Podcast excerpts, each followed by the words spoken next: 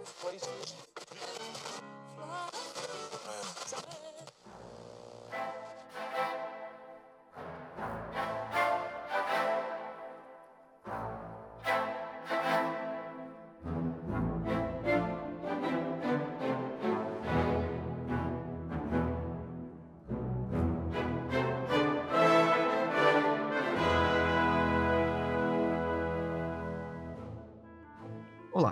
bem-vindos à Voz do Direito Internacional, o podcast. Eu sou Eduardo Werner, o seu apresentador. Sim, hoje é o nosso primeiro episódio, e com a voz de alguns especialistas em direito internacional, Dr. Jeff Gerson, Dr. Gustavo Petri, Dr. Raquel Topper e Dr. Marcos Marquezine, iremos abordar um dos temas mais fundamentais do direito internacional. O uso histórico dos costumes como prática essencial nas relações internacionais e como esses costumes se relacionam com as normas positivadas atualmente.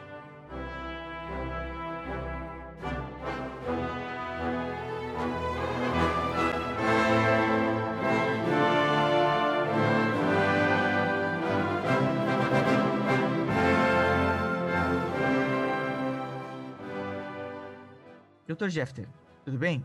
Uh, qual o conceito de costume? Digo, no sentido das relações internacionais e no direito internacional. Olá, doutor Eduardo. É um prazer poder falar na estreia da voz do direito internacional. Pois bem, aqui temos que definir costume como uma norma não escrita, mas de caráter obrigatório para os sujeitos do direito dentro do sistema jurídico. Por exemplo, o artigo 38 do Estatuto da Corte Internacional de Justiça prevê o costume como uma fonte de direito. Aliás, concebe como uma força de prova de uma prática geral aceita como sendo o direito. Assim podemos concluir que a norma costumeira só existe diante de dois elementos cumulativos, que é a prática do Estado e a opinião iuris. O primeiro elemento compreende uma prática constante e uniforme executada pelos Estados. O segundo consiste no reconhecimento de que essa prática é juridicamente obrigatória. Portanto, o costume se forma quando os Estados interessados agem com a consciência de que essa conduta equivale a uma obrigação legal que lhe seja exigível pelo direito internacional.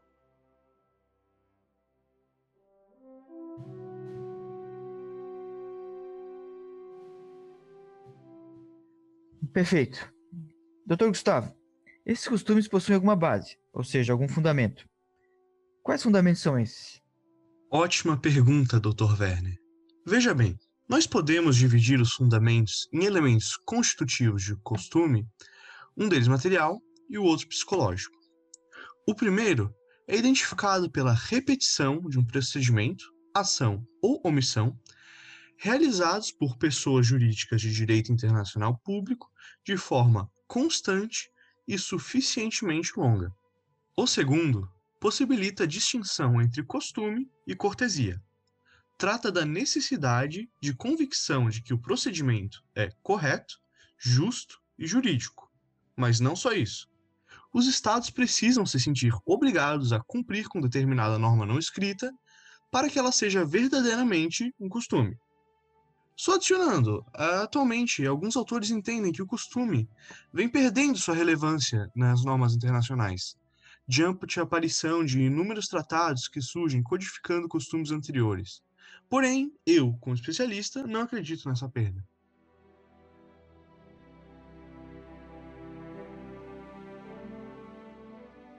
Obrigado, doutor Gustavo. Doutora Raquel, existem autores que entendem essa perda de relevância dos costumes. Tudo bem. Mas para você, como especialista, essa compreensão de distinção realmente existe? Eu acredito que os costumes ainda desempenham um papel muito relevante nas normas internacionais.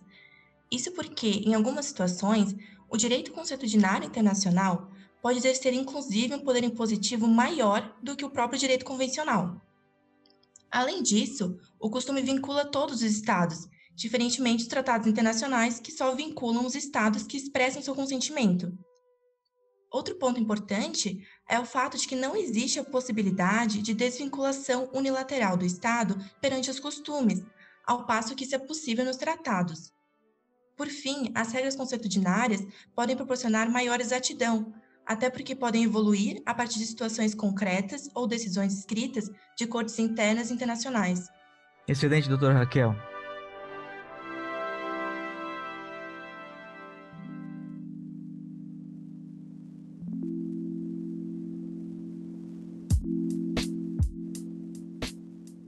Cara, doutor Marquezine, trazendo o direito internacional para os tópicos recentes, as redes sociais sempre causaram diversos debates relacionados à liberdade de expressão e espécies de discurso. Há hoje em dia o chamado discurso de ódio. O que, que o direito internacional poderia sugerir ou intervir para essas maiores plataformas, digo Google ou Facebook? Olá, Dr. Werner. Hoje há uma forte questão a respeito do discurso de ódio, quer dizer, as plataformas sociais regulam conteúdo e mesmo o removem alegando o discurso de ódio. O que há é uma polêmica uh, dizendo que esse tipo de decisão é uma democracy deficit, quer dizer, há a falta de um processo democrático nessa tomada de decisão.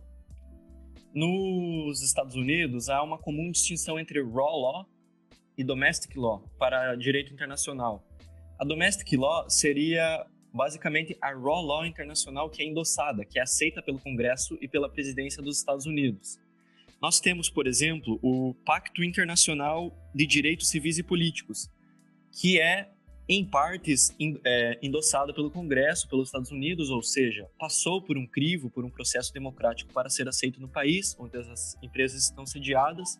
E nós temos também um, um artigo falando a respeito do discurso de ódio, que, no entanto, ainda não está adotado oficialmente pelos Estados Unidos como legislação dentro do país. O que nós temos nas redes sociais são grandes departamentos de pessoas que cuidam do conteúdo e aceitam ou recusam o conteúdo publicado nas redes. Acontece que o que eles chamam de people who care, as pessoas que se importam, são próprio apontadas, quer dizer, não há nenhum processo de imparcialidade ou outro tipo de processo democrático na escolha delas mesmas, ocorrendo o risco de que haja um partidarismo ou uma total opinião voltada para determinado conteúdo. Quer dizer, essa raw law, a, o, direito, o direito internacional externo, está sendo adotado nos, nos Estados Unidos, muitas vezes sem esses critérios que, por exemplo, um juiz da Suprema Corte teria é, que levar em conta toda a imparcialidade no julgamento se uma ação está correta ou não. If so, how do you sustain a business model in which users don't pay for your service? Senator, we run ads.